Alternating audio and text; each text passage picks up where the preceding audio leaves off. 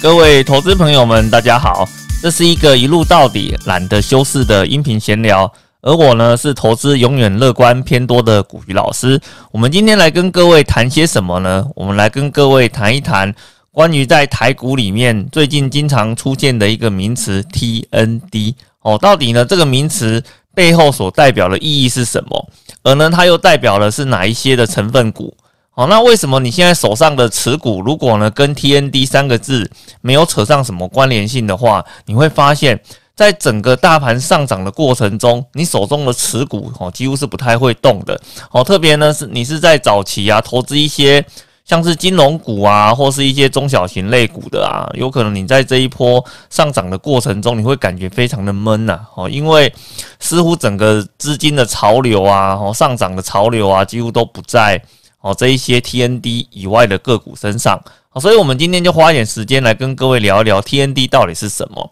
哦，然后第二个要跟各位讨论的就是说，哦，如果现在呢，我们是一个投资人，我想要进入到市场里面去，我也想要拥有呃 TND 相关的概念股，哦，那我要怎么做是最快的？哦，那当然最快的方式一定是透过 ETF 的方式来做一个持有啦。哦，那可是。在整个 ETF 的投资市场中啊，大概有呃一百七十几档，甚至快两百档的一个档数啊。那这么多档里面，是不是每一档都跟 TND 扯上关系呢？当然不是的，吼，只有啊部分的呃 ETF 跟 TND 三个字有关系。所以我们今天呢，就花一点时间来跟各位剖析，好，到底哪一些的 ETF 它是含有 TND 成分股的。而它的含量跟纯度到底有多少？如果呢，我现在在这个时间点想要介入，我如果是个小资，我应该呢从哪几档开始来做一个着手，会是一个比较好的一个选择呢？哦，那所以我们今天就针对这些议题来帮各位做一些剖析，哦，来跟各位做一些讨论。在开始来跟各位讨论之前啊，我想呢，我们先来跟各位谈一谈目前在投资市场上整个趋势的一个状况哦，特别呢是。美国呢，新的政府即将哦要开始做一些政策上面的一个交接哦。那美国政府这边呢，它是一个世界的强权，我想哦大家都很清楚了哦。那老大哥这边呢，做了哪一些的动作，做了哪一些的改革，我们全世界的股市都会受到非常激烈的一个影响。所以呢，我们必须要来看一看，在交接之前。哦，到底有哪一些重要的格员，他说了哪一些的话，可能对我们将来的投资会产生一些变化的？我们先来了解一下啊。首先呢，第一个 就是关于他们未来即将呃接任新的财政部长哦，叶伦哦。那他在呃近期的听证会里面呢，他说了一些内容哦。那这些内容的话，非常值得各位来做一个注意。首先呢，他第一个内容讲的是什么呢？他暗示的哦，那。由政府主导的一个弱势美元的政策，哦，它暗示它即将会结束了。也就是说呢，它不再会以呃那个政府干预的方式哦来做这件事情，而是呢会让它回归到整个市场的一个趋势上面。也就是说，市场的需求是怎样，它应该是涨还是跌，就让它随着市场哦来决定它的一个方向，而是减少。一个所谓人为干预的一个现象，而第二个呢，各位要注意的是，美国呢即将启动新一轮的纾困方案。好，那我想呢，在每一轮的纾困方案，其实背后所代表的就是什么？就是代表了要去撒钱救经济嘛。那你今天这个钱撒下去之后，会发生什么事情？各位，你看看二零二零年，它钱撒下去之后，哦，整个股票市场啊，从原本一路下跌的一个跌势中，哦，大家都非常的悲观。你如果哦在去年甚至在更早之前就有进入到市场投资的，你一定有感受到在去年三月时候整个市场哦低迷的气氛。而呢，整个扭转是怎样发生的呢？就在美国宣布无限 QE、无限大傻逼的方案出台之后。哦，那个市场的气氛呢就开始为之改变，而呢，接下来拜登政府这边 他即将上任，而他也又推出了呃新一轮的纾困计划。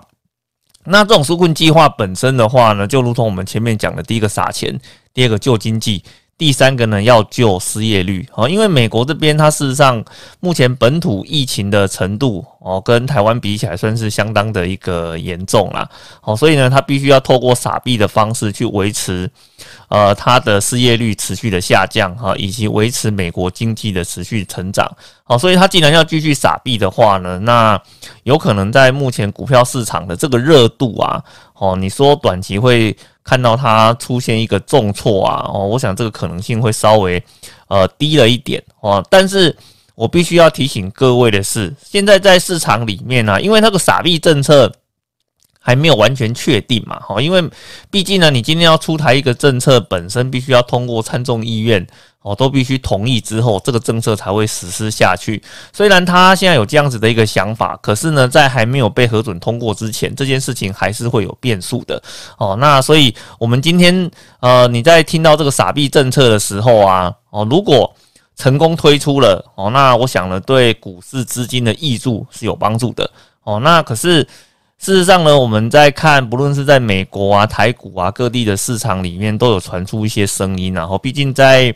去年整个市场的涨幅啊，至少超过二十个 percent 以上哦。那这对很多人来讲，在过去应该说在 过去的经验中，这是一个呃过热的一个讯号了。哦，所以我们在今年投资哈，当然。呃，根据老师投资的习性啊，我始终都保持一个很乐观的一个态度。可是呢，我们必须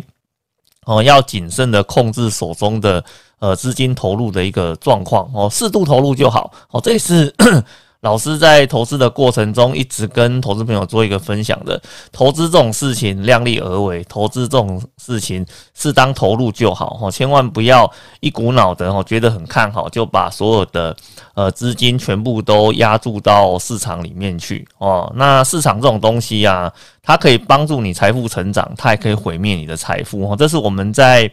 投资的过程中，它必须要持续去注意的。那另外一个的话呢，则是目前在所有的饲料机构或是在一些呃研究发展的机构里面哦，都非常的看好电子跟半导体接下来的一个发展哦。这个主要的理由啊，老师这边去看了很多家的一个研究机构发布的，在二零二一年的整个产业趋势报告里面哦，事实上呢，所有的趋势报告都是基于一个原则下来做预测的。哦，这个原则是什么？就是呢，疫情在今年的干扰，它会持续的一个发生。哦，它并不会因为呃疫苗出台之后，哦就会让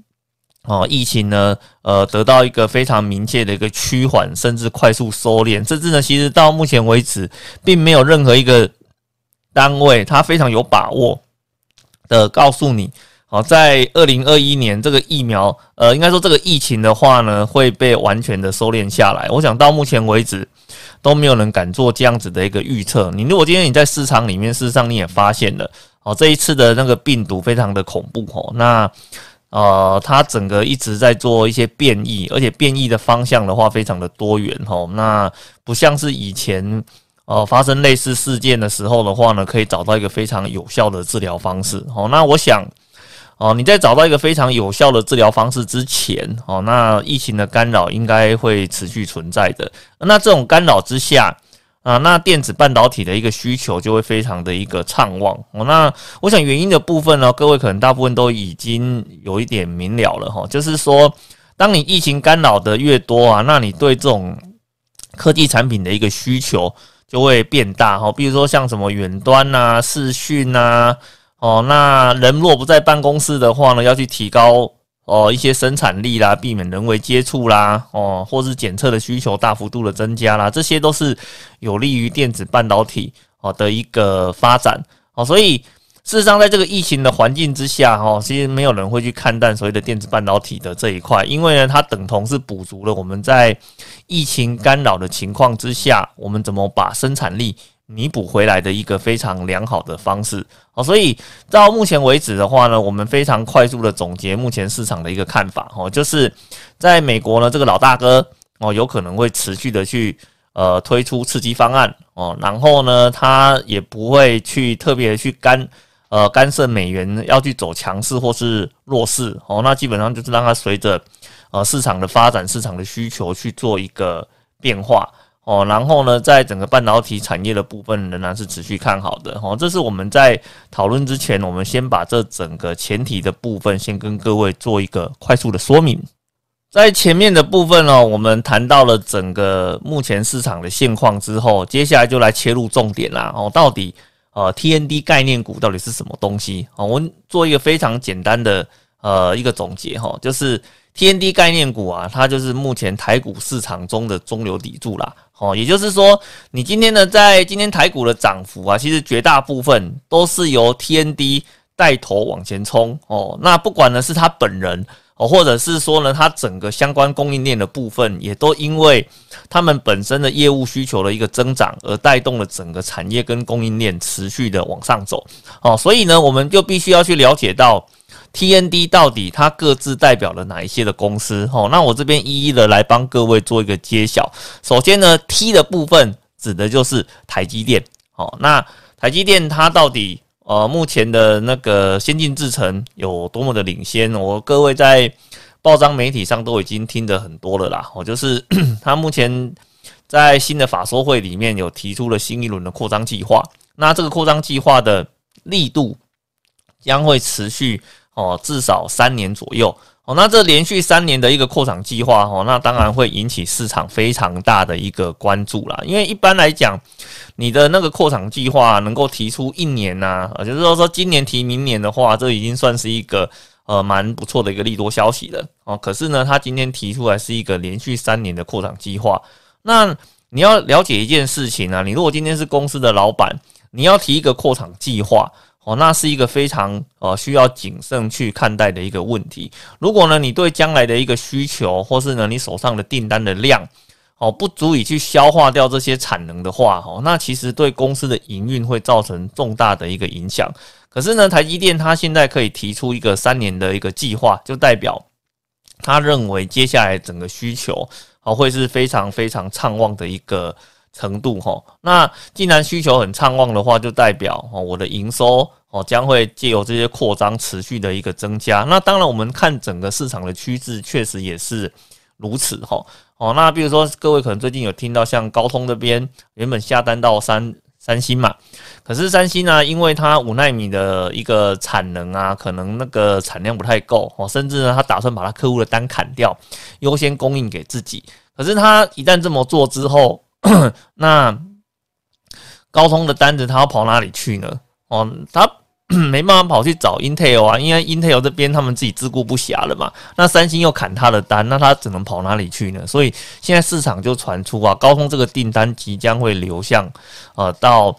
台积电的手上去，而且目前已经开始有一些呃洽谈验证的一个动作。而那，另外一家那个软体大厂，比如说像 Microsoft 哦，Microsoft 啊。他们在早期啊，一直想要推出一个那个 ARM 系统的呃笔记型电脑哦，也就是说它的 Surface Pro 哦，原本呢这套系统哦都是跟 Intel 去做搭配的，可是呢，因为 Intel 这几年呢，它的推出来的 CPU 的效能哦比较不是这么令人的一个满意，而且速度比较慢，哦价格比较贵哦。那看到 Apple 呢，它去推 ARM 的 CPU 这么成功之后啊。哦，而且今年在市场里面呢，又推出了一款新的 MacBook，哦，叫做 MacBook M1。哦，那这个的话呢，就是用新的 ARM 的 CPU 全新打造的一个系统。哦，那 Microsoft 这边的话，它也就跟市场宣布，它呃要来打造自己的 ARM 的 CPU。那各位可以想一下嘛，那目前这一些顶尖大厂的 CPU 都是给台积电代工制作的，那。呃，像 Microsoft 的这一块的话，它事实上也传出它在跟那个台积电这边在做一些接下的动作，所以你会发现呢，如果把这些需求啊全部最后都集中到一家公司上面去的时候，它整个的一个需求的畅旺的程度肯定是非常非常的高啦。所以你就会看到像台积电它的一个股价，从早期的两百啊、四百啊、六百啊，然后现在喊到八百，甚至到呃一千的一个程度了。哦，那简单来讲啊，你如果手上的个股没有跟台积电的供应链扯上一些关系的话，那可能在呃去年跟今年的一个报酬率到目前为止，可能都不是太理想的一个状况了。哦，这是关于在 T 的这一块。哦，那至于 M 的那一块的话呢，指的就是联发科啦。哦，那联发科是呃台湾最顶尖的 IC 设计。呃产业的龙头嘛，哦，然后它目前呢在针对手机市场里面推呃推出了一些天玑系列的一个呃 CPU 哦，那来跟高通这边来打对台哦，那高通这边主要的话就是它的那个骁龙的这个系列嘛，哦，那骁龙的系列哦是目前都放在那个高阶市场。哦，是比较多的，然后目前有在往中低阶市场这边移动，而呢，那联发科要做的话呢，正好是比较颠倒的哈，就是早期联发科它推出来的一个手机晶片，哦，都是被呃定义在比如说中低阶的一个产品线上面，可是呢，它现在推出这个天玑系列的话，因为它的呃整个效能是比。呃，看起来是比高通来的更好的哦，所以呢，它把它往中高阶的部分来做一个移动，再加上台积电跟它的一个全力的 support 跟资源哦，使得它它目前在整个供应量上面啊，弹药的部分啊，进度的部分啊，都领先哦那个高通啊，它算是另外一个台湾之光啦哦，所以你会发现像呃那个联发科的部分的话呢，事实上也被喊出啊，它即将。哦，又要重返所谓的千金股的一个行列哈，那目前的股价的话，应该也超过八百多块的一个程度。哦，那另外一个低的话呢，指的是什么？低的话指的是台达电。哦，那台达电它主要就是做一些呃电源供应呃电源供应整合呃工作的一些的公司啦。哦，那它目前最大的一个卖点哈，就是它切入到了。呃，所谓的电动车这个市场里面去，哦，什么供电桩啊、供电系统啊，哦，它在这整个里面的话呢，有一个非常哦良好的一个布局。哦，那我觉得呢，呃，各位投资人哦，你一定要哦非常谨慎的去看待哦那电动车未来的一个发展。哦，因为为什么？因为它这是已经是一个呃长期而且非常明确的趋势。我们在早期的电动，呃，应该说我们早期的汽车都是以油气为主哦，那呃使用的是一个那个石油、天然气的呃石油这样子的一个资源。那可是呢，呃，事实上随着我们整个呃那个气候发展的一个变化哦，那很多 开始在讨论啊，是不是可以减少哦石油的一个用量哦？那当然，整个在取代性来讲的话呢。啊，那电动车它就是一个取代的方案。可是我要跟各位讲的是，电动车的这件事情并不是最近才发生的哦。那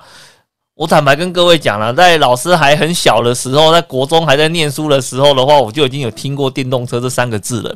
可是呢，这三个字虽然喊了很久，它一直都没有发展起来。那主要的原因是什么？主要的原因的话，就在于电池的效率不足以去支撑。呃，那个电动车的一个使用哦，因为电动车它那个一旦上路之后啊，主要的话它是走呃电池的一个电力嘛，可是呢，早期的电池的电力的容量跟效率都没有很好，所以你有可能车子做好之后上路哦，可能才跑一两个小时就没电了哦，那这样子的话，这样的车子是没有办法使用的，所以呢，我们今天来帮各位。整理一下哈，整个发展的趋势哈。如果对汽车的发展各位有清楚的话呢，哦，我念给你听，你马上就会知道哦。对，原来我们都经历过这样子的一个过程哦。早期的汽车呢，走的都是呃加石油的过程哦。那比如说呢，从原本的九二啊、九五啊到九八啦，哈，那这些都是为了提高它的呃效率啊所产生的一个呃改善嘛。可是呢，那后来喊出电动车之后啊，发现电动车装电池跑，呃，跑的效率不好，跑得不快，你有可能跑到一半就停下来了。可是呢，这个趋势看起来又是对的，所以就中间出现了一个过度的畸形，叫做呢油电混合车。哦，那各位这个就很清楚了嘛，对不对？那油电动力混合车的话呢，它强调的是什么？哦，就是你如果今天在市区行走的时候，它用电瓶的方式。哦，去做汽车的运作。可是呢，你如果今天在走高速公路，或者是说呢，你的电瓶的电没电的时候的话，它就会自动切成石油、呃汽油的方式来做一个燃烧。哈，一边行走，然后一边呢带动发电机，顺便帮电瓶去做充电的一个动作。哦，所以呢，中间有一个过程的话呢，我们强调的是一个油电动力的混合系统。哦，那这部分的话，其实像 Toyota 跟呃，汉达这边的话呢，他们都有推出非常不错的一个车型，而且效率也非常的一个好。那在这个阶段过了之后，才是所谓的呃纯电动车的一个概念真的被推出来了。哦，那事实上呢，去提出这样子一个概念，让市场完全惊艳的哈，就是各位目前所熟知的，像特斯拉这间公司。事实上，特斯拉在一开始推出的时候，其实大家都不是这么的一个看好它啦，因为主要的话，第一个就是供应量有限嘛，哦，这是第一个，哦，然后第二个的话呢，到底这样子的一个车子真的能够通过市场的一个考验吗？这个是我们都还不知道的。所以它一开始推出的时候，是让大家对它是一个半信半疑。可是呢，到目前为止，你再去听到特斯拉三个字的时候，你还会去怀疑说它的产品是没有办法上路的吗？其实不会的，你已经不会去怀疑这件事情了。你唯一的怀疑的话是说，第一个，它的价格什么时候可以荡下来？哦，荡到可以跟一般的油车去做一个比较。哦，这是第一个。那第二个的话呢，就是充电站的数量。哦，到底够不够？哦，因为目前充电桩的这个数量来讲的话呢，它就是主要在跟一些呃百货公司啦，或者停车场啦，或者高速公路的休息站啊，它去做一些配合。那当然呢，有少数比较豪华的社区哦，它可以容许呃你的那个住户申请哦充电桩哦来帮你的车子去充电。可是呢，在当然除此之外的话，你要用其他的方式充电。哦，显得就比较不是这么的一个容易哦，所以这是目前在市场上哦，要让它去普及，还是有一些困难点在的。可是呢，跟最早期比起来哈，这个已经好非常非常多了哦。所以呢，我们比如说你今天你去像特斯拉的门市里面啊，你会看到哇，人山人海的人在看特斯拉。虽然它在充电上有一些困难，可是呢，你会发现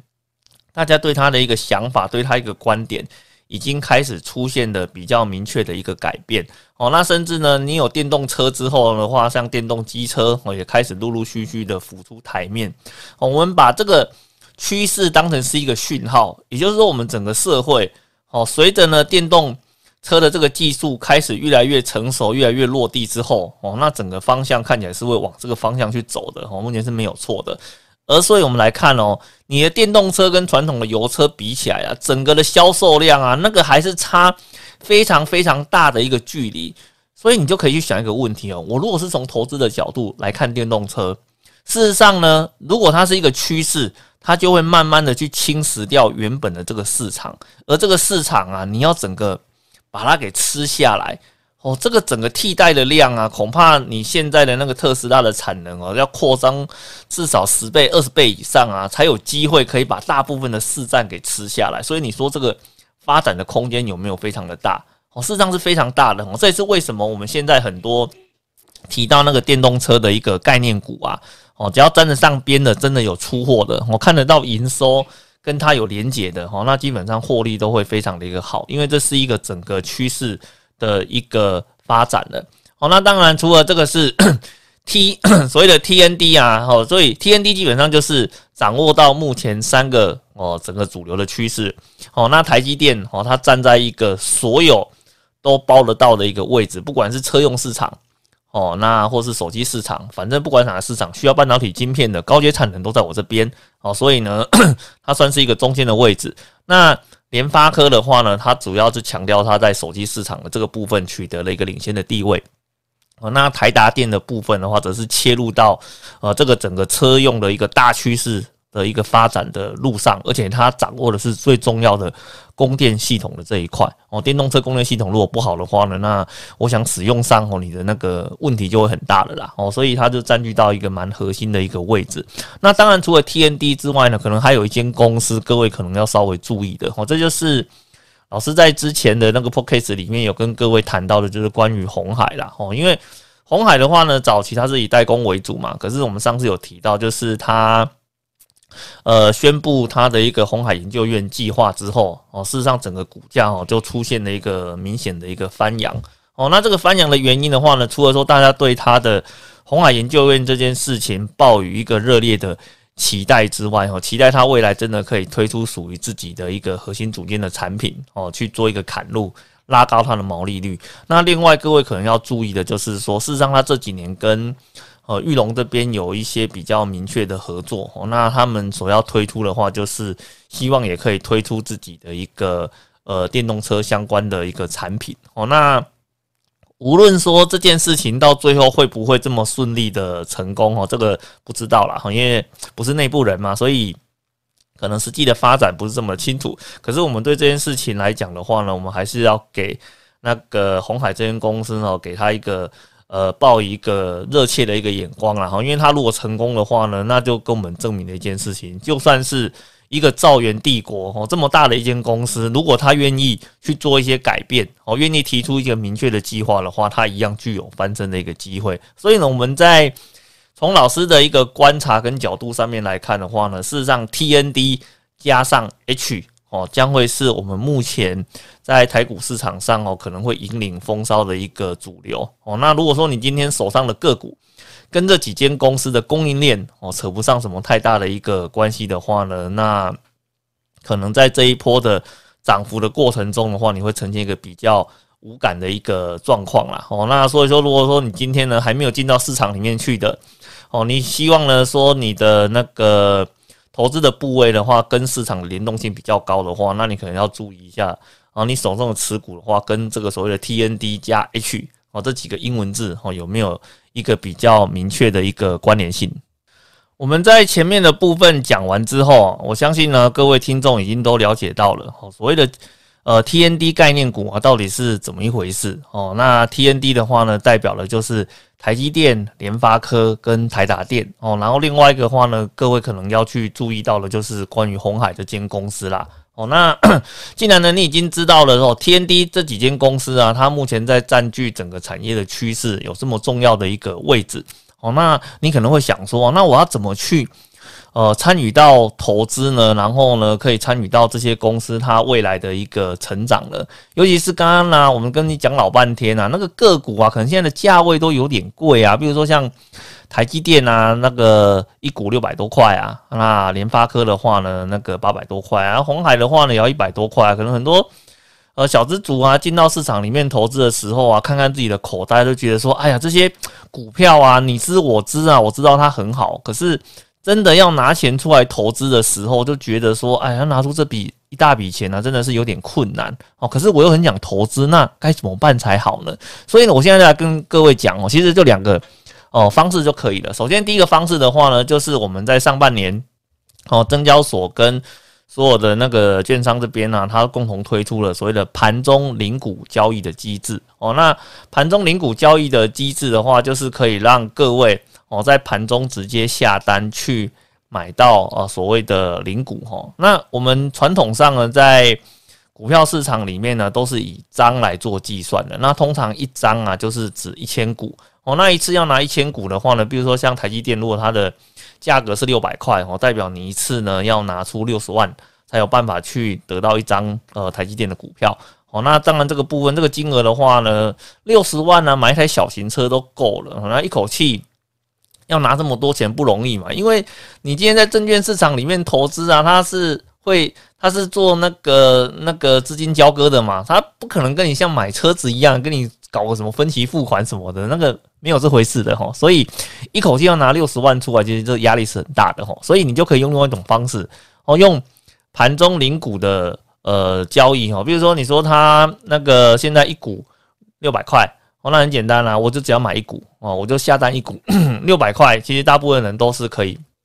负担得起的。所以呢，你比如说你看好这四间公司哦，你这四间公司的话呢，各买一股哦，那可能呢整个部位的话，你只需要花呃大概不到三千块哦，就可以成为这间公司的股东，然后去参与到这个市场的一个未来性哦。那当然零股的一个。方式的话呢，可能你要注意的就是哈，如果你今天要能够顺利成交啊，可能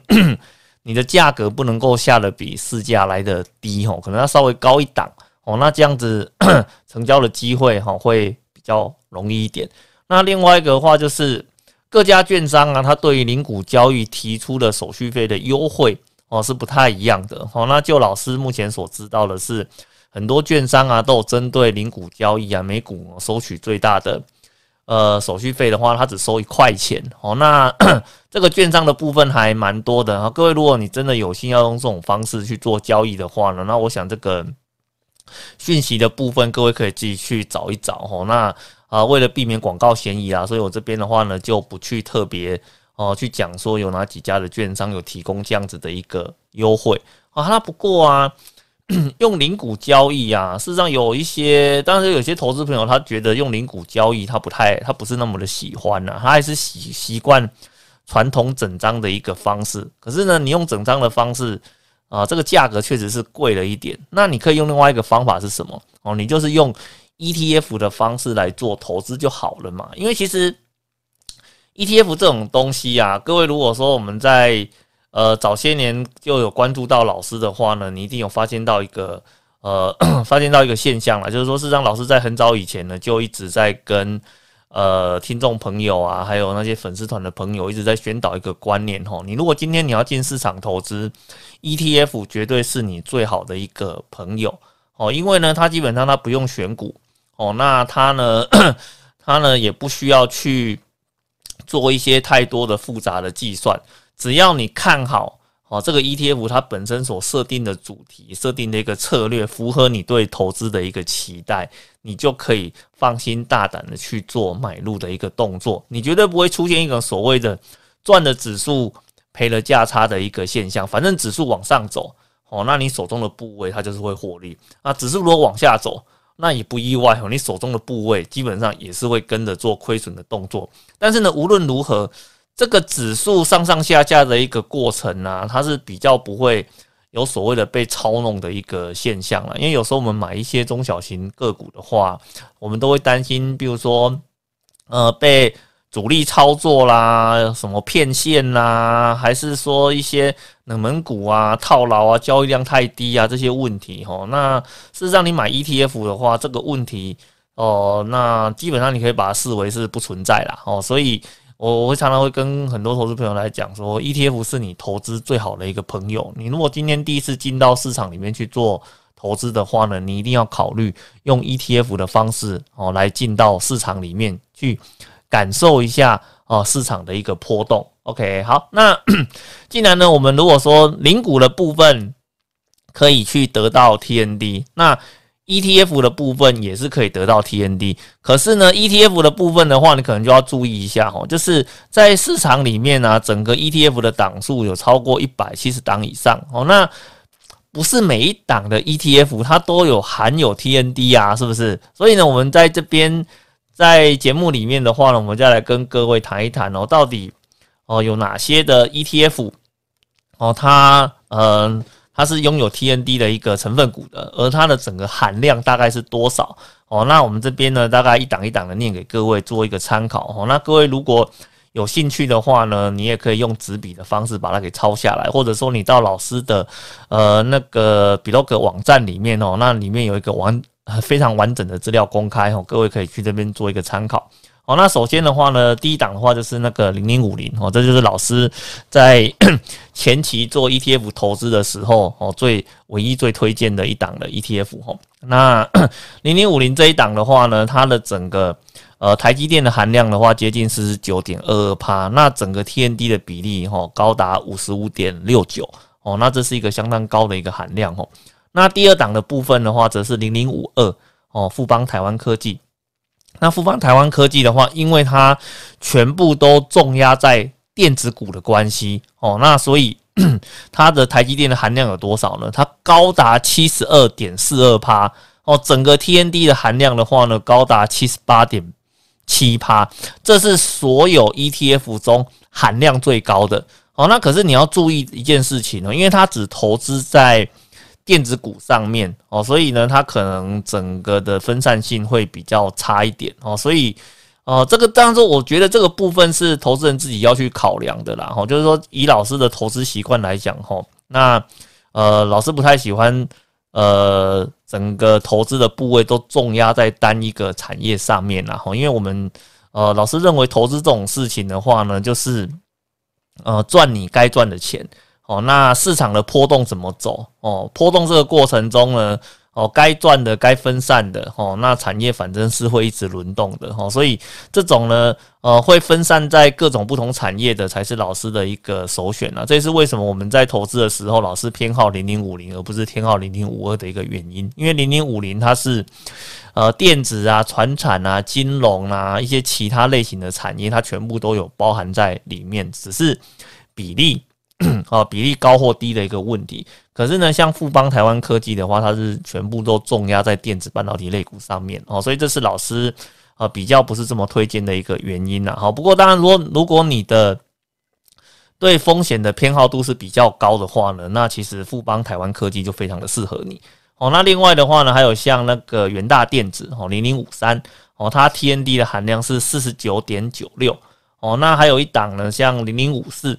它 TND 的含量是八点四一，可是要注意的是哦，它这一档的话呢，它并没有包含到台积电跟联发科，它主要只有在台达电的部分而已。哦，那接下来的话呢是零零五七富邦台湾摩根哦，它整个 TND 的含量呢是五十点九一。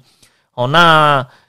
接下来的话是零零六二零三元大摩台哦，它的 TND 的含量是五十点九。哦，那接下来是零零六二零四永丰台湾 TND 的含量二十九点九三，哦，零零六二零八哦富邦台湾采集哦它的 TND 的含量是五十六点四八，哦零零六九零哦兆丰蓝筹哦四十点四七，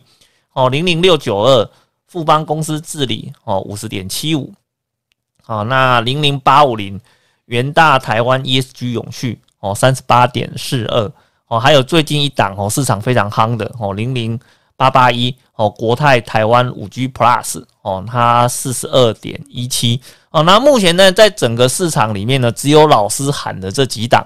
哦，ETF 它在整个成分股里面是有包含到 TND 这三间公司的。那其他呃其他档的部分的话，老师大部分都看过了啦。哈，那基本上都跟这三档比较没什么关系啊。如果说你对于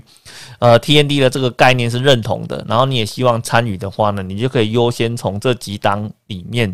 哦去做你想要的一个参与啦。哦，那当然说。如果说你有一些价位上面的一个考量哦，比如说你说像零零五零，现在可能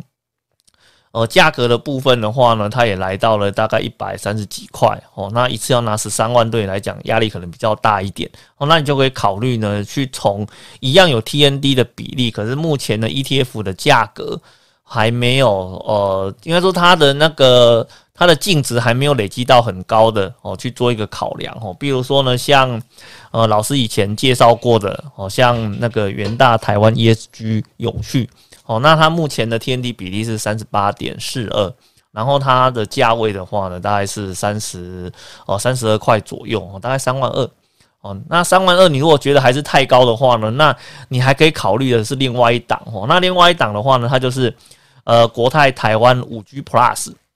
那它整个 TND 的比例的话呢，它是四十二点一七哦，那目前的价位大概是十七块左右，所以你一张的话呢，只要 只要一万七哦。当然，我觉得这两档哦，它在定位上有点不太一样了哦，就是呃，元大的台湾 ESG 永续的话呢，事实上它算是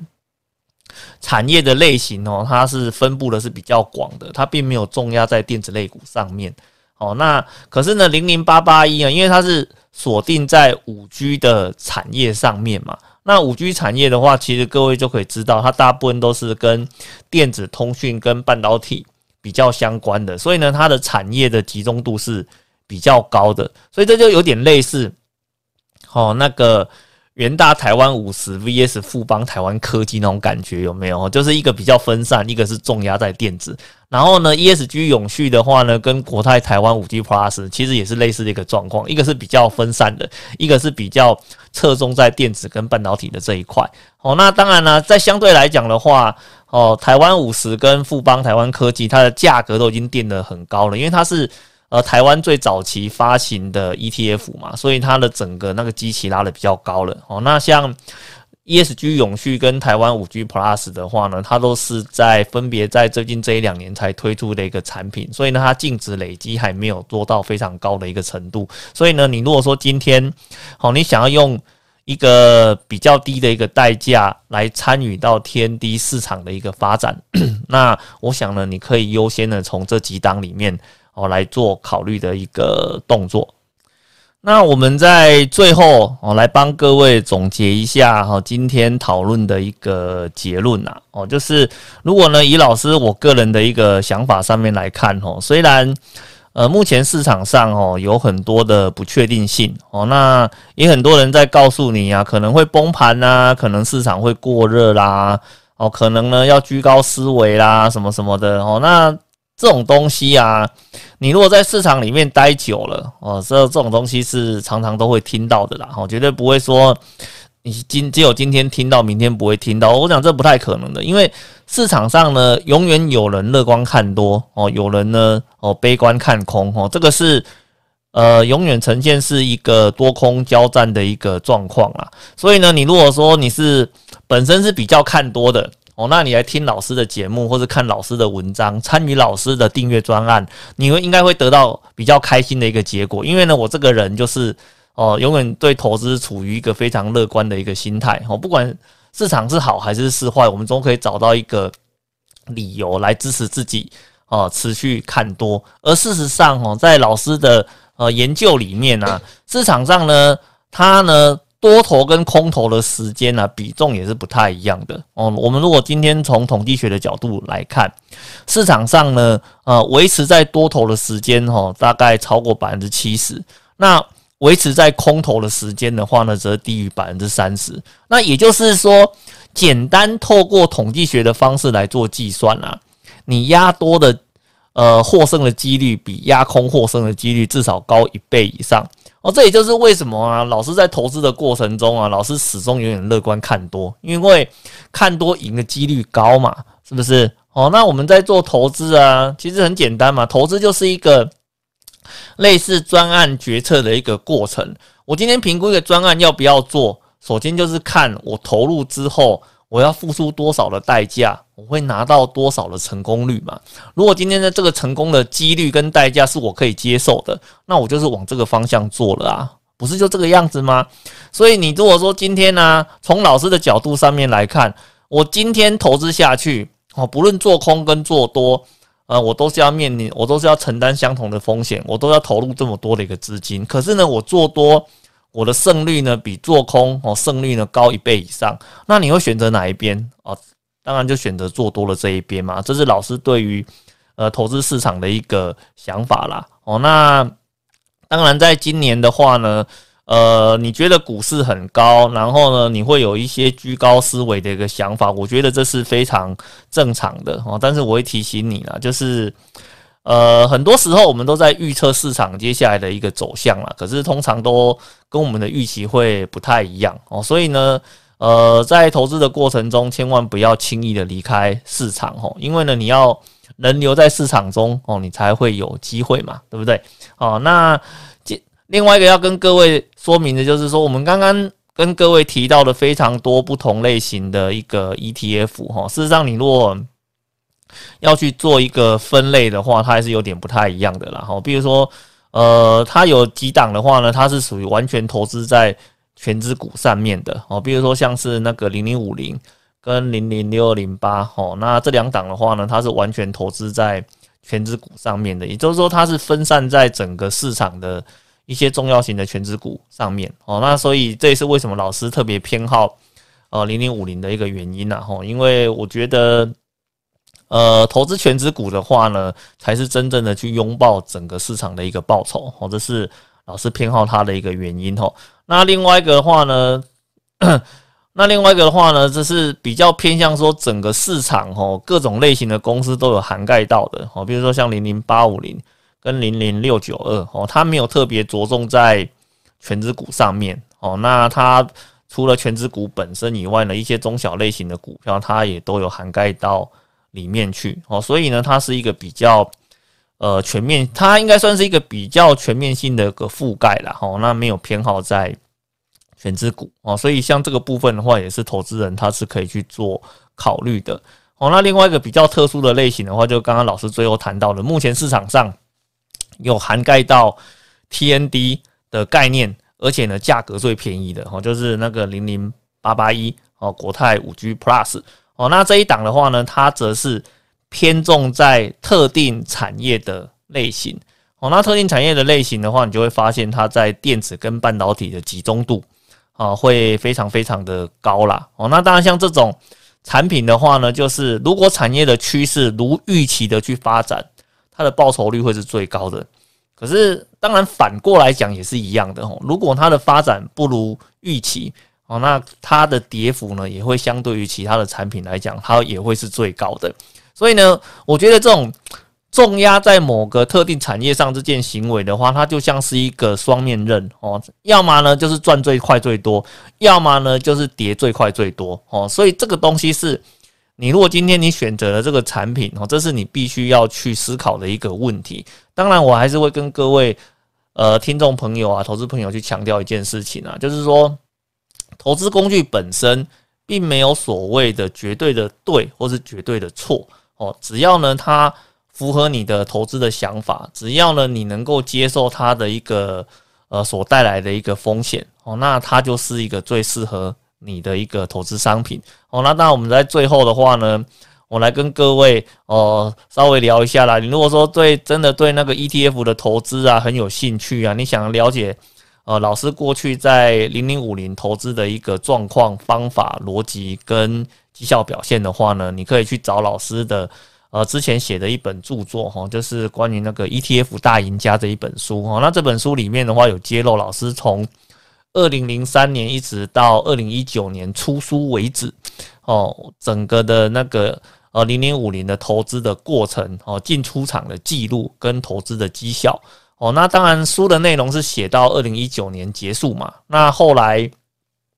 二零一九年到二零二一年的部分的话呢，老师则是把它放在。呃，老师的订阅专栏里面来跟后来再 加进来的一些投资朋友来分享哦，在二零一九年之后，到底呢老师是怎么去做 ETF 零零五零的进出场的买卖，以及他目前最新的一个看法，以及你做法上面的调整，我们都把它放到订阅专栏里面去来跟各位做一些讨论哦。那所以呢，你如果今天呢对老师的 ETF 的投资的方法跟概念有兴趣的话呢，也非常欢迎各位投资朋友。可以把 ETF 大赢家这本书找来看一看哦，你就可以了解说老师对于这样子的一个产品整个整体的一个架构跟看法到底是长什么样子。好的，那我们今天呢，呃，关于那个 TND 的一个分享就到这个地方啊。如果呢你喜欢老师的一个音频哦，想要呢能够在第一个时间听到老师呢对各种。呃，市场各种事件的一个看法以及剖析的话呢，非常欢迎各位订阅老师的一个频道。那这样子，